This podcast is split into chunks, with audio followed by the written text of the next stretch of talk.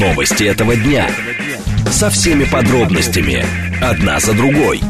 Объективно, кратко, содержательно. Поток. Успеем сказать главное. Программа предназначена для лиц старше 16 лет. Радиостанция «Говорит Москва», понедельник, 15 мая, сейчас 16.06. Меня зовут Юрий Буткин, добрый день. Следим за новостями, обсуждаем главные темы, смотрим, как едет город. Вы смотрите и слушаете нас либо в Телеграме, либо на YouTube-канале, либо в социальной сети ВКонтакте. Движении. 2 миллиона 120 тысяч автомобилей. В городе сегодня с утра 4 балла так оценивает ситуацию Яндекс, 5 баллов так оценивает ситуацию э, Центр организации дорожного движения. Посмотрим, э, что, собственно, нам обещают в ближайшие несколько часов. Но, судя по всему, э, понедельник, ведь серьезных пробок быть не должно. Хотя, смотрите, 4 балла сейчас, это прогноз Яндекса, 5 баллов в 6 вечера и даже в 7 вечера, несмотря на понедельник, нам обещают 6-бальные пробки. Слушать. Думать. Знать. Говорит Москва. 94 и 8 FM. Эм. Поток. Новости этого дня. Две темы обсуждаем в ближайшие 20 минут. В Молдавии заявили о решении выйти из межпарламентской ассамблеи СНГ, потому что эти структуры, как там говорят, бесполезны для республики. Что это для СНГ значит? Первая тема. Вторая тема. Москалькова предложила создать государственный фонд для эффективного взыскания алиментов. Чего ждать от подобного рода новаций? А, разговор минут через 10. Срочное сообщение, которое в эти минуты появляются. А, временно исполняющий обязанности министра внутренних дел ЛНР после покушения жив и его состояние стабильное. Срочное сообщение с ленты агентства ТАСС. И э, заявление РПЦ «Икона Троица» и Рака Невского будут э, храниться в соответствии с требованием музеев. Э, когда это можно будет посмотреть, насколько я понимаю, пока неизвестно. Заявление соответствующее приводит ТАСС, ссылаются на председателя Патриаршего совета по культуре митрополита Псковского Тихона Шевкунова. Поток.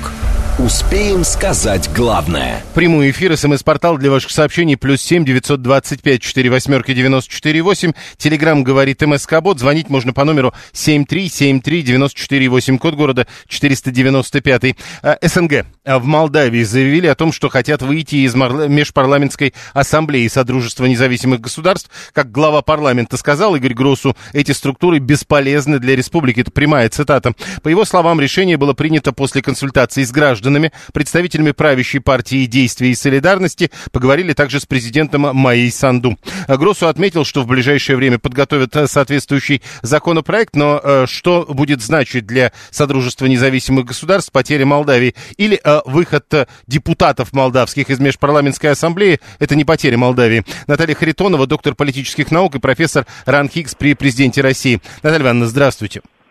Здравствуйте. Итак, э, что э, заявление Гроссу значит для Содружества независимых государств? Ну, для СНГ это, в общем-то, ничего особенного не значит. Э, тем более, что пока речь идет о выходе из Межпарламентской ассамблеи СНГ, это не совсем одно и то же. А, там вопросы вызывают вообще процедура принятия решения самой Молдавии по этому поводу, потому что, согласно заявлению Гроссу, это решение было принято после консультации с гражданами, но, судя по всему, граждане не в курсе были, что вообще это обсуждение с ними имело место. А дальше консультации в рамках фракции ПАС в парламенте и согласие Майсан. Как раз последнее сомнений э, не вызывает. Поэтому а, пока это всего лишь э, начало некого длительного процесса, потому что вот на текущий момент я специально проверила на сайте Межпарламентской ассамблеи СНГ новостей относительно заявления Гроссу в принципе нет.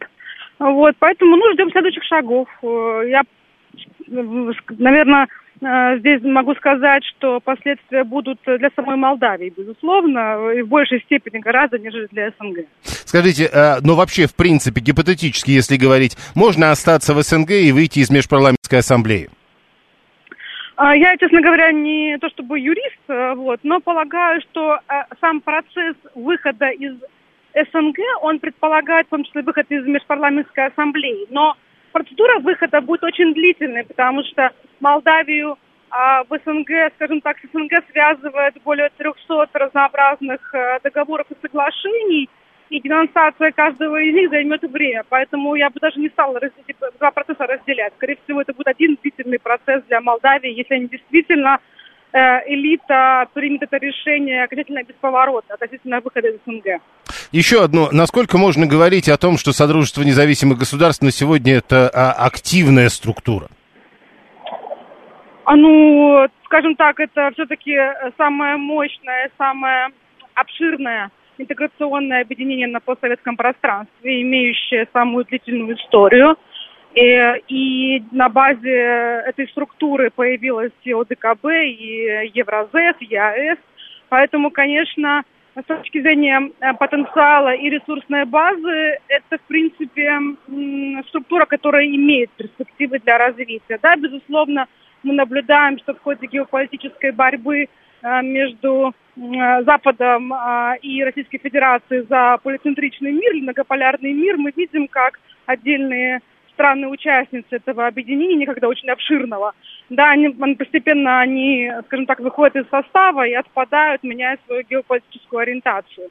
А, это действительно ослабляет СНГ, безусловно. Этот процесс будет идти дальше. То есть мы это видим на примерах э, ну, той же Молдавии, например. Да? Мы видим, как страна стремительно меняет свою геополитическую ориентацию.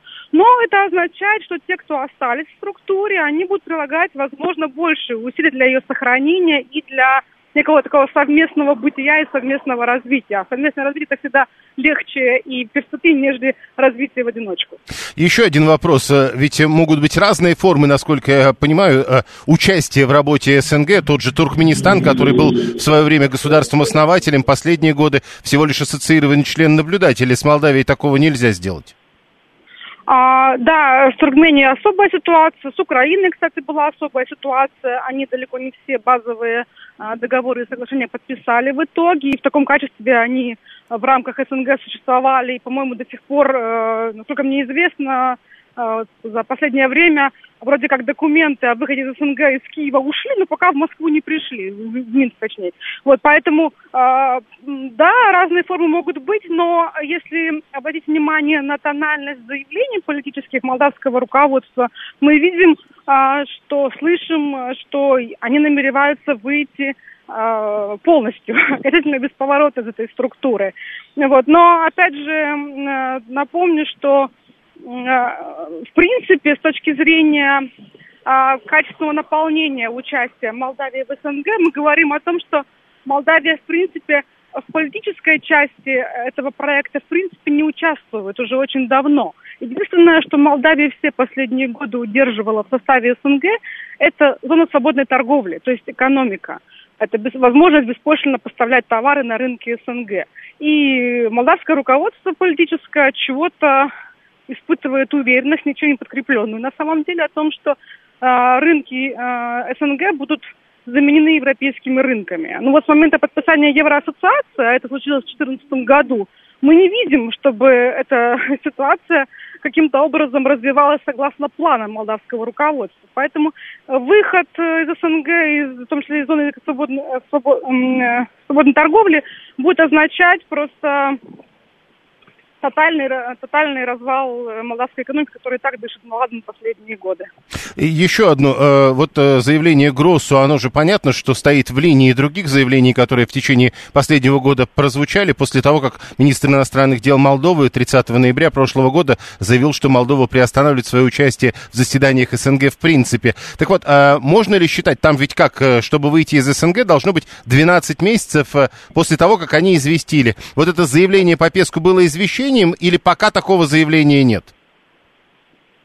Знаете, а, по крайней мере, на вот в структурах СНГ бы об этом активно говорили, да, и об этом были бы какие-то заявления со стороны именно функционеров СНГ. Но я, по крайней мере, не слышала ничего подобного. И мне кажется, а, вот э, Молдавия пытается усидеть на двух стульях. Они прекрасно понимают, что означает какие последствия, может быть, не полностью понимают, но подозревают, что они будут очень печальными для молдавской экономики. Но с другой стороны, им нужно постоянно демонстрировать своим а, союзникам на Западе, что Молдавия проводит антироссийскую линию. То есть они встроились в эти стройные ряды оппонентов России, и вся антироссийская риторика говорит именно об этом. Вот они пытаются на этом э, балансировать. Так что вполне может быть, что его заявление было всего лишь попыткой уверить Запад в верности, ну, как, собственно, сегодня сенатор э, Карасин сказал, что это похоже на игру, э, политическую игру, сегодняшнее заявление, да, на угу. политическую игру, присягнуть на верность Западу. Вот они пытаются, с одной стороны, уверить Запад в своей максимальной непоколебимой лояльности, а с другой стороны пытаться выживать, потому что понятно, что и без российского газа, и без а, рынков СНГ, им будет очень сложно это сделать. Но подождите, вы говорите, что без России им никак, но, насколько я понимаю, у них есть определенная прорумынская ориентация или ориентация на Румынию им не поможет? А вы, если мы говорим про румынскую ориентацию в чем? В вопросе газовом не поможет однозначно, потому что доминирующее положение в поставках, с точки зрения там, масштабов, размеров а, газовых поставок по-прежнему занимает Россия.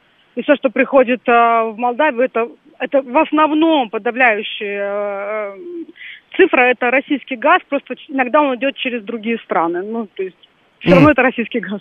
Спасибо. Да. Э, Наталья Харитонова, доктор политических наук, профессор Ран Хиггс при президенте Российской Федерации. Э, а газ мы им после этого будем в рассрочку поставлять, задается вопросом 530 и Виталий 618 напоминает, что э, с его точки зрения СНГ это странное название, потому что Содружество независимых государств. Это странно тем, что государства существуют как государство, если они так существуют, то они уже независимы, что несет данная аббревиатура, ему до сих пор непонятно непонятно. Напомню, э, с момента появления Содружества независимых государств прошло более 30 лет.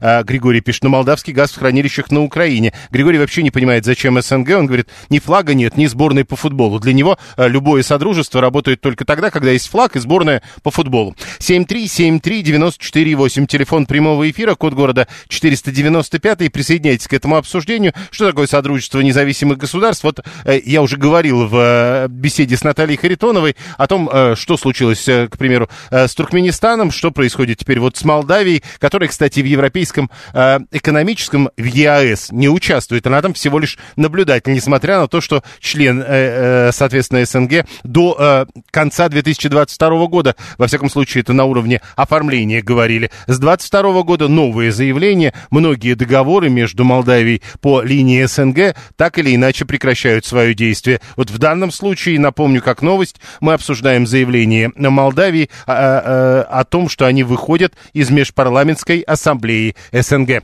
7373948. Прошу вас, здравствуйте. Добрый день, Юрий. Ну, на самом деле, любое торгово-экономическое, либо торго, э, военно-политическое сообщество, либо образование некоторых, многих государств, как и Североатлантический блок, это в любом случае содружество. По поводу Молдовы хочу сказать, единственное, сейчас, естественно, педалируется украинский сценарий. Я согласен то, что, о том, что сказал эксперт, но на самом деле, как и Украина, и Молдова будет игнорировать любое участие де-факто э, в данном э, содружестве независимых государств, как это делала еще до Порошенко Ющенко, например.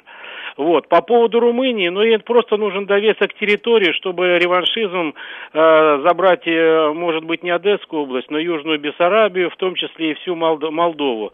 А по поводу экономических мощностей в Румынии хочу напомнить, что после того, как канула в лету социалистическая Румыния, там опять вспомнили, как до, довоенное время, я имею в виду довоенное время, пока туда не пришли советские войска и советская власть, румыны в деревнях вспомнили, что такое спать на соломе вместо постельного белья. А, Это хорошо, я вам заявляю да. со всей ответственностью. То есть вы знаете, как они там спят без постельного белья сейчас?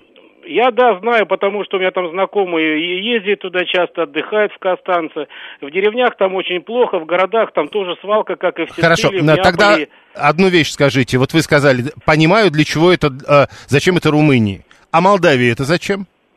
Нет, молдавский народ и Гагаузия не согласны с этим, но, как правильно сказал эксперт, всем наплевать на мнение народа, и вот это властное... То есть вы знаете поли... мнение молдавского народа, я понял. Мебель в Румынии была отличная, пишет Сергей 439, э, Виталий 618. Если бы Румыния хотела забрать Молдову, они бы ее за 30 лет таки забрали. Э, вы полагаете, что этот процесс мог бы... Молдова не готовилась, как Украина, и Запад ей уже не поможет, утверждает 530. 7373948. Слушаем вас, здравствуйте. Петр Москва. Да. Вы знаете, что касаемо Молдавии, это чем дальше в лес, тем страшнее сказка. Все как-то печально складывается на самом деле. И с украинским этим наступлением, я думаю, что вся карта будет разыгрываться вокруг Приднестровья. И вот что-то подсказывает, что удар, вот это контрнаступление, оно как-то тоже будет. Э, а при чем тут выход из межпарламентской ассамблеи? А молдаване готовятся ко всему, как бы, э, обострить конфликт в Приднестровье. То есть они хотят обострить конфликт. Хорошо. Я был в Измаиле на границе с Румынией. Там красиво, пишет Григорий 859. Эдуард 62 напоминает, что в свое время про Запад говорили, что те без российского газа не выживут. Выжили вроде и живут, так что не надо больше э, пугать газом. А 463 вспомина, вспоминает румынскую обувь. Сергей э, 439 румынскую мебель. Ну и еще давайте посмотрим. А, да, и сразу несколько человек написали, что у британского Содружества наций нет футбольной футбольной сборной и ничего себе э, живут. И э, у Евросоюза нет футбольной сборной, а у СНГ, наоборот, флаг есть, э, пишет Виталий 618. Внимание! Говорит Москва. 94 и 8 FM. Эм. Поток. Успеем сказать главное – Следующая тема. Москалькова предлагает создать госфонд для эффективного взыскания алиментов. Уполномоченный по правам человека подчеркивает, что эта идея поддержана рядом экспертов, но вопрос все-таки нуждается в дополнительной проработке. В 2022 году, оказывается, количество жалоб на неуплату вторым родителей алиментов на содержание ребенка увеличилось на 26% по сравнению с 2021 годом. Москалькова уточняет, что сумма взысканных алиментных платежей на детей в прошлом году превысила 47,5 миллиардов рублей. Но еще раз напомню, жалоб на неуплату а, больше стало на 26%. О том, что а, можно как-то изменить систему взимания алиментов, говорили неоднократно. Вот теперь а, Москалькова предлагает создать государственный фонд. Насколько это будет правда и эффективно, и как это может работать? Виктория Данильченко, адвокат, специалист по семейному праву. Виктория Борисовна, здравствуйте. Здравствуйте. Вы наверняка не в первый раз слышите эту идею насчет какого-то фонда. На ваш взгляд, как это может работать? Слушайте, ну, э, я очень много раз тоже высказывалась по поводу вот этого государственного алиментного фонда, так называемого. Ну, понимаете, из чего исходит? Исходит из того, что бюджет фонда все-таки планируется э, формировать за счет средств, которые работодатели отчисляют, э, ну, соответственно, налоговое финансирование, мы об этом уже тоже говорили. Соответственно, ребенок сможет получать эти алименты из фонда, если они взысканы с родителя, а он их не платит, да, то есть это дополнительные, э, ну, скажем так, дополнительная нагрузка ложится на ряд работодателей – Соответственно, опять же, из того, что понимаю я, как адвокат, что, скорее всего, этот фонд будет взаимодействовать и с судебными приставами, поэтому после взыскания той самой задолженности с э, алименщика все выплаты будут, э, скажем так, идти в пользу ребенка, то есть и они будут компенсированы государством. Ну и, соответственно, для вот этих отчислений зарплаты нужно будет менять систему страховых взносов. Тут мы тоже от этого никуда не уйдем, потому что это будет явля... на сегодняшний момент это является, я бы сказала, наверное, основным препятствием для создания вот этого алиментного фонда. Ну и, соответственно, что, финансирование этого фонда, соответственно, будет исходить из федерального бюджета, а об этом тоже пока речи не идет. Поэтому, понимаете, ну... Но а... подождите, Виктория Борисовна, да. вот э, все-таки на практике можете описать, как это могло бы работать? Все-таки а, работодатель, человека, который должен платить алименты, платит... Или как?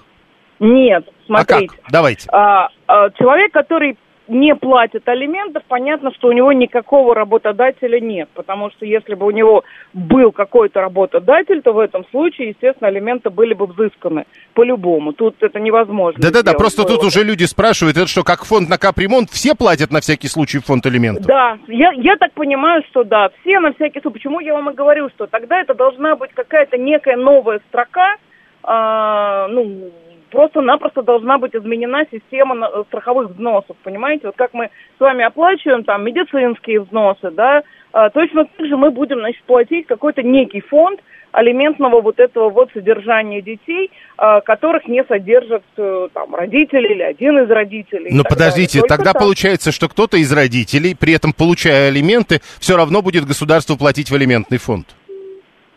э, кто-то из родителей, получая алименты... Ну да. Если э, все ну, платят... допуск- Нет, ну два родителя, да, берем с вами два родителя. Так. Платить алимент – обязанность каждого.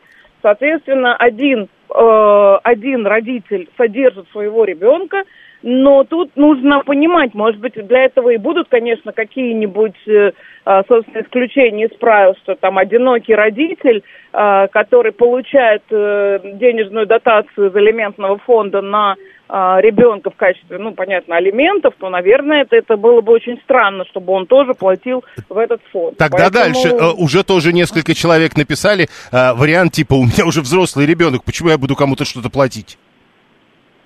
А Что значит взрослый ребенок? Ну, у ребенка до 18 лет это наша святая обязанность. Не, не, нет, а он уже он уже старше. Ну, а при чем тут старше? А при чем тут речь идет о том, что старше? Нет, просто как бы если платят все, тогда получается, что и те, у кого э, дети уже выросли, все равно продолжают э, или начнут платить в этот фонд.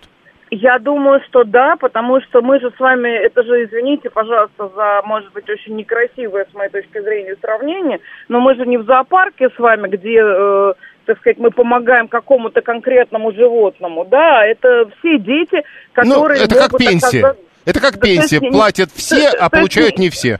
Совершенно верно, знаете, то есть это как это не просто мальчику Пете вы адресно помогаете, а вы помогаете всем, да, но Понятно. для этого, естественно, будут ограничения, какие-то исключения, ну, это абсолютно однозначно. Понял, Иначе спасибо. А, Вот, может быть, поэтому Москалькова говорит, надо еще обсуждать. Виктория Данильченко, адвокат, специалист по семейному праву. А, так, а я должен предупредить 855-го, если вы будете дальше писать такие сообщения, мы вас забаним. А, ему не нравится эта инициатива, то, что он пишет, читать я все равно в эфире не могу. А Алекс пишет, развелись, платим до 18 э, да-да-да. Э, Платим до 18 на отдельный счет. Оба родителя остается вопрос контроля за расходами. Но, э, понимаете, э, если это будет история... Да, это, по сути, еще один налог. Не, в- не вовремя пишет 530 это очередные сборы, ведь наверняка будут стыдить и фотографиями детей тыкать. И там ведь наверняка будет, что э, человек, за которого государство из этого фонда заплатило алименты, потом должен будет возобновлять, ну, то есть эти деньги должен будет вернуть.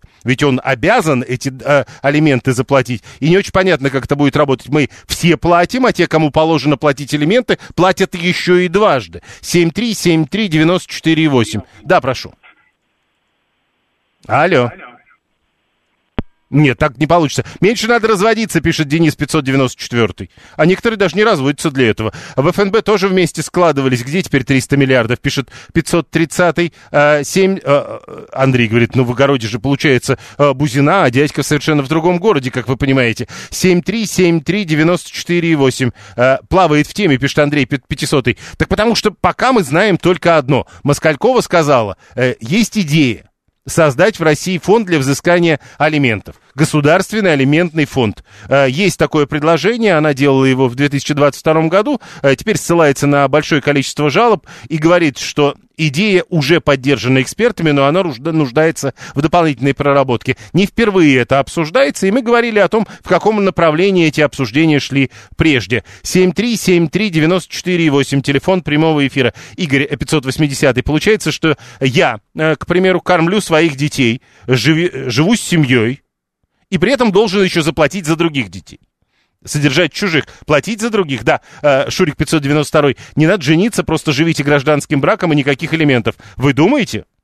Вы думаете, не существует экспертизы ДНК? Ну хорошо. 73739, а, а взыскать это думать и работать? А не, не, нет. Секундочку, еще раз. А с алименщиков взыскивать уже будет государство. Сейчас получается, что взыскивает элементы все-таки э, как бы пострадавшая сторона. А тут, получается, пострадавшая сторона получила деньги от государства, как алименты, а алименщик уже должен государству. Алименты э, в любом случае будут, если ребенок признан, пишет 855. Да даже если не признан, гипотетически суд может признать и без согласия отца на этот счет. 7373948, но 15 секунд только. Добрый день, Леонид, Москва. Э, Ну, если очень коротко, то идея, в общем, разумная, потому что судиться с матерью-одиночкой – это одно за алименты, а судиться с государством – это вообще другая история. Ну, да, возникает только один вышло. вопрос. Будут ли платить все? А, Прямо сейчас новости, потом реклама, потом продолжим. Новости этого дня. Со всеми подробностями. Одна за другой. Объективно, кратко, содержательно. Поток. Успеем сказать главное. Радиостанция «Говорит Москва». Сегодня понедельник, э, соответственно, 15 мая. Меня зовут Юрий Буткин, и мы продолжаем. Радиостанция «Говорит Москва» следит за новостями, обсуждаем главные темы и смотрим, как едет город. Все в прямом эфире. Вы смотрите и слушаете нас либо в телеграм-канале «Радио говорит МСК», либо на YouTube-канале «Говорит Москва», либо в социальной сети ВКонтакте. Движении. А, город сегодня не по понедельничному едет, хотя пока 4 балла, но нам обещают уже к 7 вечера 6-бальные пробки. Прямо сейчас 4 балла, в 5 вечера 4 балла, в 6 вечера 5-бальные пробки и в 7 вечера максимум пробки в 6 баллов. Машин по-прежнему немного, количество уникальных автомобилей в городе, по данным ЦОДД, всего 2 миллиона 160 тысяч. Обычно, конечно, намного больше в это время. А, что касается главных проблемных э, э, фрагментов, э, если мы говорим о московском движении, то сегодня это внешний МКАД в районе развилки в сторону Бесета и Дзержинского. Обычно внутренний МКАД в этом месте останавливается. Ну и что касается третьего кольца, то главная проблема это, безусловно, пересечение третьего транспортного кольца и, соответственно, что у нас там в районе Большой Тульской улицы. А вот, собственно, там главные проблемы с движением, причем проблемы и у третьего транспортного кольца внешнего, и у третьего транспортного кольца внутреннего. Слушать Думать. Знать. Говорит Москва. 94 и 8 FM. Эм. Поток. Новости этого дня.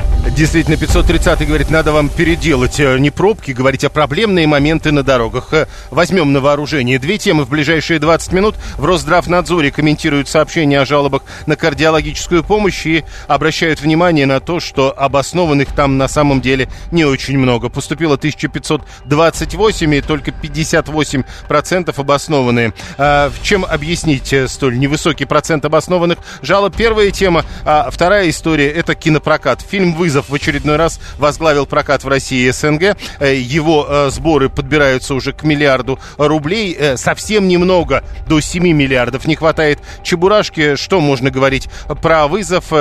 Первый месяц проката фильма. Что показал другой громкий фильм «Нюрнберг». И в целом, что происходит с выручкой в кино. Об этом поговорим минут через 10. Срочные сообщения, которые в эти минуты приходят. Реальный курс, реальный эффективный курс рубля в январе-апреле снизился на 20%. Это заявление Центробанка. Официальный курс доллара на вторник 79 рублей 10 копеек. Курс евро 86.09. Курс юаня 11 рублей 35 копеек. Это все с ленты агентства РИА Новости. Посмотрим на срочные сообщения, которые приходят на ленту агентства ТАСС. И э, здесь тоже про курс доллара. И да, э, Владимир Путин направил соболезнования родным и близким умершего в субботу президента Национальной ассоциации телерадиовещателей и известного тележурналиста Эдуарда Сагалаева. Э, Сагалаев был легендой и подлинным корифеем отечественной журналистики, творческим, талантливым и открытым э, к общению человеком. Сказано в этом соболезновании. Похороны Сагалаева завтра на Троекуровском кладбище. Поток. Успеем сказать главное – в Росздравнадзоре комментируют сообщения о жалобах на кардиологическую помощь. Говорят, что в прошлом году получили 2808 э, обращений граждан. А обоснованными тут признали только 27%. Каждая жалоба, как сказано в телеграм-канале Росздравнадзора, была отработана. По вопросам лекарств для пациентов э, поступило э, чуть меньше, 1528 обращений, из них обоснованных 58. Коммерсант сегодня со ссылкой на Всероссийский союз страховщиков пишет, что в прошлом году всего было выявлено 370 тысяч нарушений при оказании медпомощи пациентам по профилю кардиологии. И это на треть больше, чем в 2021 году. Итак, э, э, жалоб становится больше. Причем по сравнению, ну, за год получается на треть больше. Когда их рассматривают, выясняется, что их э, большая часть или почти половина этих жалоб, э, мягко говоря, не обоснованы. 58, когда мы, 58% обоснованных, когда мы говорим об обеспечении лекарствами, и 27 всего обоснованных, когда говорят о жалобах на кардиологическую помощь. Сергей Иванов, э, заведующий первым кардиологическим отделением в госпитале для ветеранов войн номер два и врач-кардиолог высшей категории, он с нами на прямой связи. Сергей Николаевич, здравствуйте. Да, здравствуйте. Итак, 27% э, жалоб граждан только обоснованных. Э, чем, на ваш взгляд, можно объяснить столь низкий процент обоснованных жалоб? А, ну, все дело в том, что а, граждане очень а, часто жалуются, не, не совсем понимая на что, то есть не до конца поняв ситуацию. Здесь тоже есть проблемы и, в общем-то, со стороны медицинских работников, потому что очень часто те жалобы, которые поступают, например, ну, в кардиологическом отделении на кардиологическую э, проблему, они э, не носят э, кардиологической проблемы. Это могут быть какие-то бытовые э, проблемы, проблемы с питанием и так далее и тому подобное, да. Но граждане пишут жалобу, пишут жалобу то, что это происходит, например, там на базе кардиологического отделения или при обращении с врачом-кардиологом. Ну, а дальше, в общем-то, идет разбор, в результате которого жалоба, конечно же, признается необоснованной. Еще один вопрос. Если э, говорите об общем количестве жалоб, на ваш взгляд, чем можно объяснить вот это вот э, на треть возрастание количества жалоб в целом? За Нет, ну здесь, здесь в первую очередь э, доступность э, подавания жалобы, да, потому что на сегодняшний день э, в любом ЛПУ э, ну, первый стенд, который встречает нашего пациента, э, это, конечно, туда, куда он может пожаловаться, да. Ну и наши пациенты, в общем-то, этим активно пользуются. Э, еще раз подчеркну, при любом недопонимании, в общем-то, в первую очередь идет жалоба, жалоба наверх даже, то есть не разбираются здесь на местах. Э, как правило, в общем-то, проще э, куда-либо позвонить, написать электронное письмо, сообщение. Вот, ну и дальше количество этих жалоб в связи с этим тоже, тоже растет. На самом деле, в общем, я могу сказать, что медицина остается пациентоориентированной, Э, и э, мы максимально стараемся, в общем-то, объяснять и пациентам, и родственникам, да, э, все, все те нюансы, которые возникают в, ходе, в ходе лечения.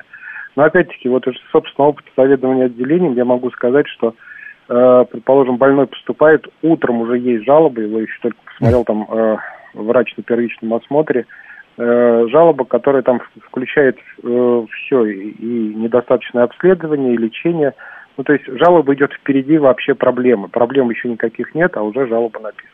К ну, сожалению, ну, бывает такое. Ну, я надеюсь, это бывает не так часто. Теперь еще про одно. Э, вот когда говорят о том, что 58% чувствуете намного больше обоснованных жалоб по поводу э, э, снабжения лекарствами, все-таки с препаратами есть проблема?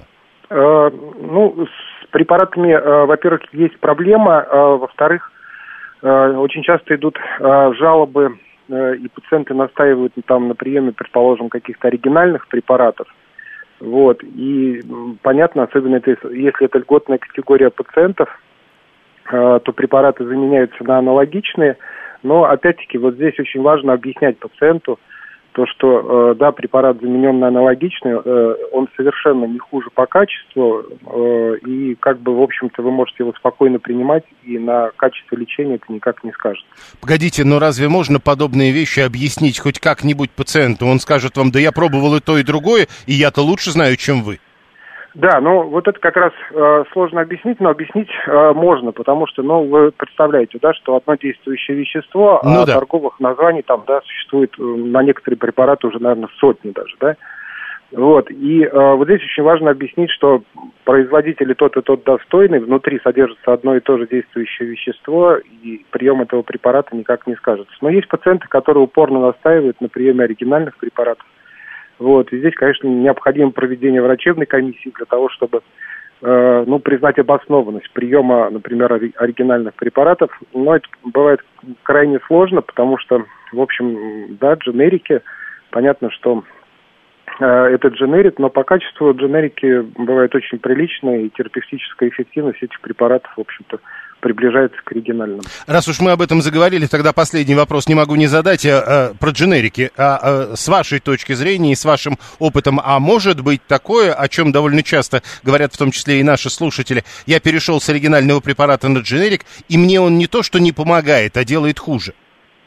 А, ну, вот по поводу делает хуже, безопасность дженериков, в общем, не вызывает сомнений, они безопасны.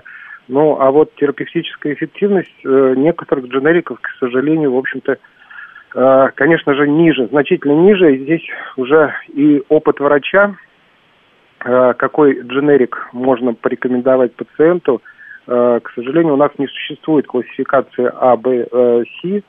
ну, как, например, в Соединенных Штатах Америки, когда дженерики по, тер, по терапевтической Мгм. эквивалентности класси- классифицируются, да, у нас, в общем-то, э, здесь в основном только пациенту может помочь опыт э, врача и доверие пациента к этому врачу.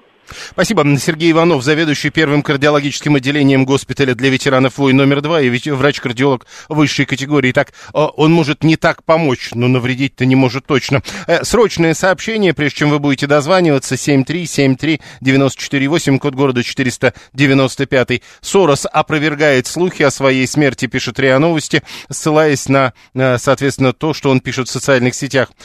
Слухи, что у меня был сердечный приступ, полностью ложны. Я жив и здоров, написал Джордж Сорос, которому 92 года. 7373948. Вячеслав э, 856 говорит, «Веще- вещество одно, вспомогательное разное, может быть аллергия. Э, С одной стороны. 530 пишет, раньше жалобу надо было писать в трех экземплярах и на бумаге. А вообще, вернемся к временам Грозного, доносчику первый кнут. Если серьезно, я обращался, говорит, с одной проблемой к хирургу, и он объяснил, что проблема не хирургическая, а оказалась правда. Может, не объясняют, и, может быть, каждому врачу нужно по Пескову приставить? Ну, то есть, о, у врача должен быть пресс-секретарь. Анна говорит, у нас врачи любят ссылаться на неправильное питание, курение, да и вообще на сутяжничество пациентов. Ну и новые цифры, тогда уж продолжая э, за- э, э, сообщение Анны, и новые цифры, получается, подтверждают эти ссылки врачей. И еще раз напомню, э, Росздравнадзор сегодня говорит, в прошлом году было 2808 обращений граждан только на кардиологическую помощь, и обоснованными из них были только 27%. Внимание! Говорит Москва. 94 и 8 FM. Поток.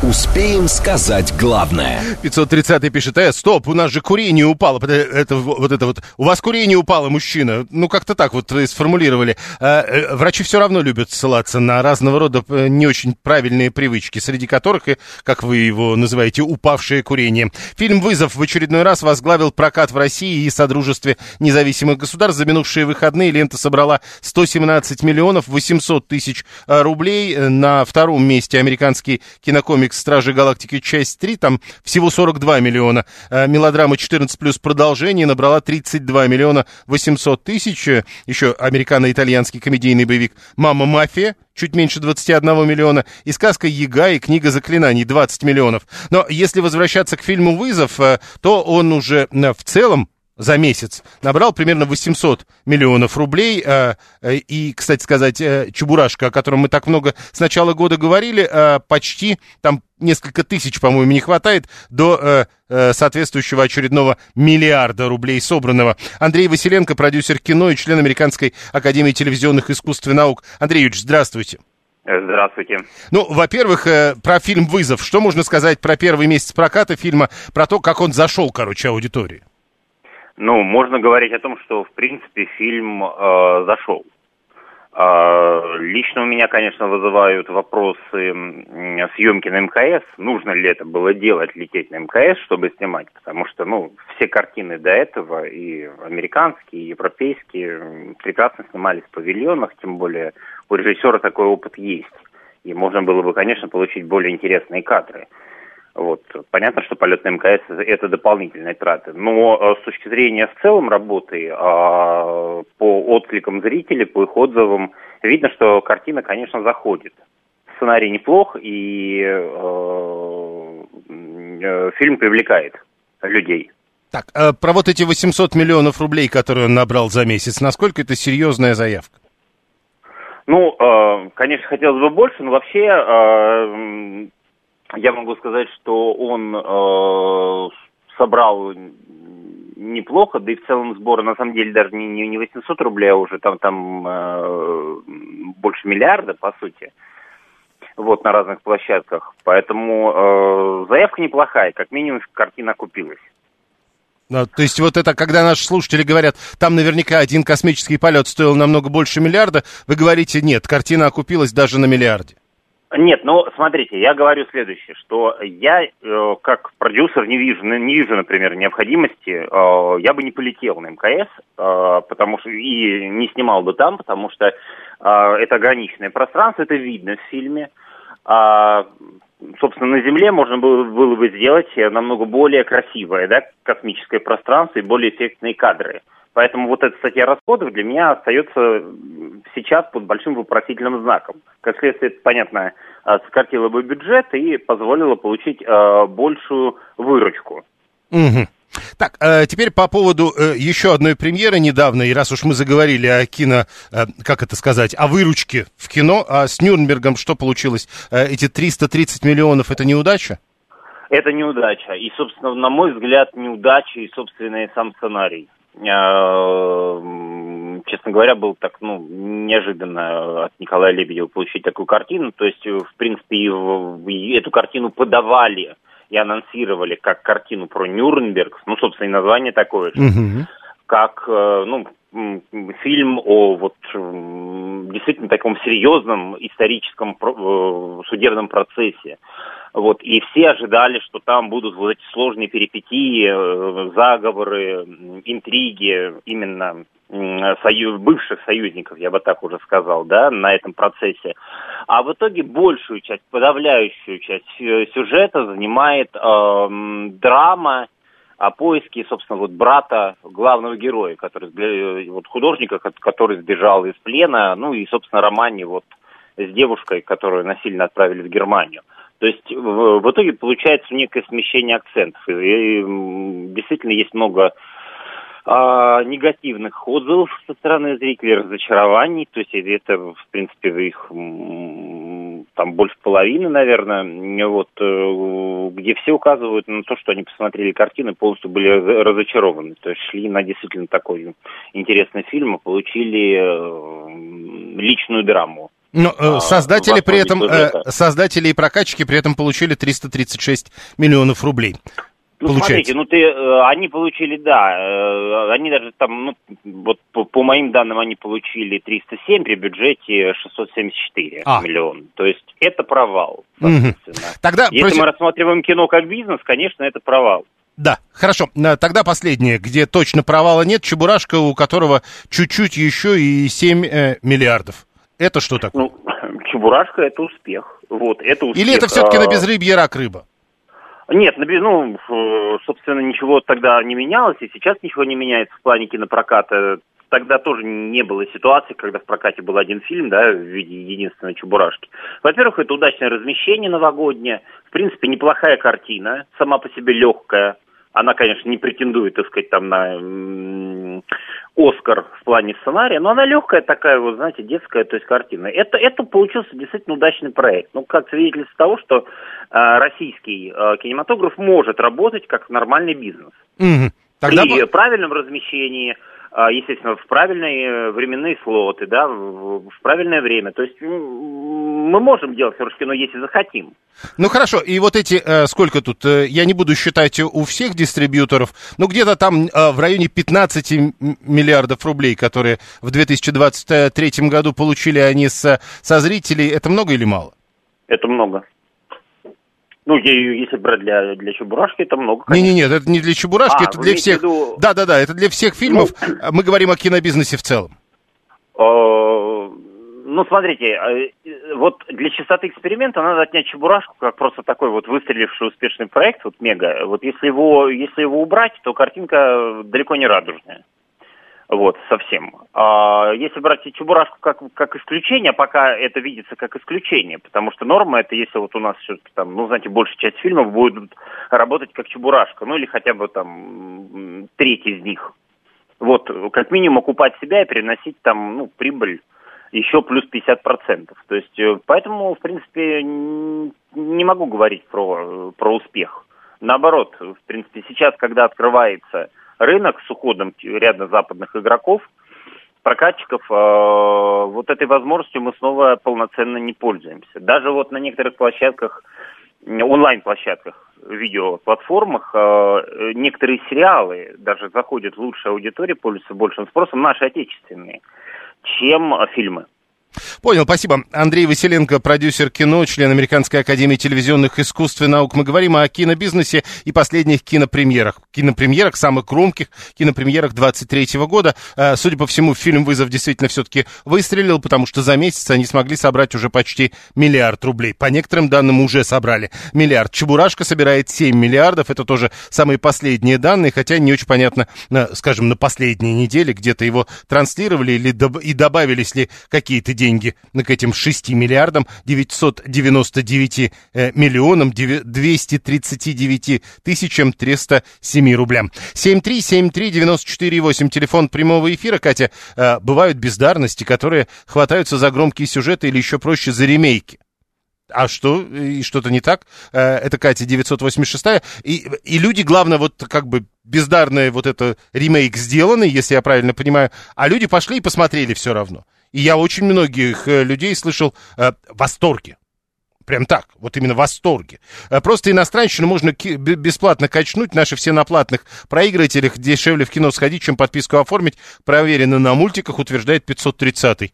Что-то какая-то странная логика у вас. Ну, давайте. А что у нас есть-то, кроме Чебурашки до вызова? Кинотеатры не умерли, ура, ура. Ну вот, посмотрите, значит, у нас э, э на данный момент вот э, есть как минимум десятка фильмов, которые собрали там более 300 миллионов 2023 году. Этот список, э, этих фильмов 10, и то, что вы не знаете, что это за фильмы, ну так э, это, наверное, не проблема тех, кто их делает. 2 миллиона зрителей посмотрело, ну хорошо, пишет 824, ну так себе. Пиратов 20 века 110 миллионов посмотрело. Тоже хороший вопрос. 7373948. Да, прошу вас. Да, здравствуйте. Знаете, я смотрел э, мультик, этот фильм «Чебурашка» своим ребенком, но, честно говоря, ну, сюжет как бы неплохой, но вот эта история там, где э, почему он стал злым, потому что там его жена умерла, я не помню, или там она, что-то с ней случилось, ему пришлось отдать своего ребенка на воспитание своим там, дедушке, бабушке, как ребенок плакал там, э, когда прощался с своим папой, когда папа должен был уйти. Что-то вы спойлерите вот много, а вдруг кто не посмотрел? Ну, ну, хорошо, но понимаете, это как бы такая достаточно, это детский фильм, да, это... Ну да, слишком фильм, сложно для детского и фильма. И туда засунули вот такую, честно говоря, сцену, и вот э, я когда смотрел, я, честно говоря, не понимал э, сюжетной линии, задумки э, сделать, почему Гена злой стал, как бы, ну, можно было, или там такой вот он, такой, не, вне настроения все время ходил, ну, можно было гораздо более мягко, что ли, описать эту сцену, но никак не для детского фильма, там где показывают, что, по сути, отец оставляет своего ребенка.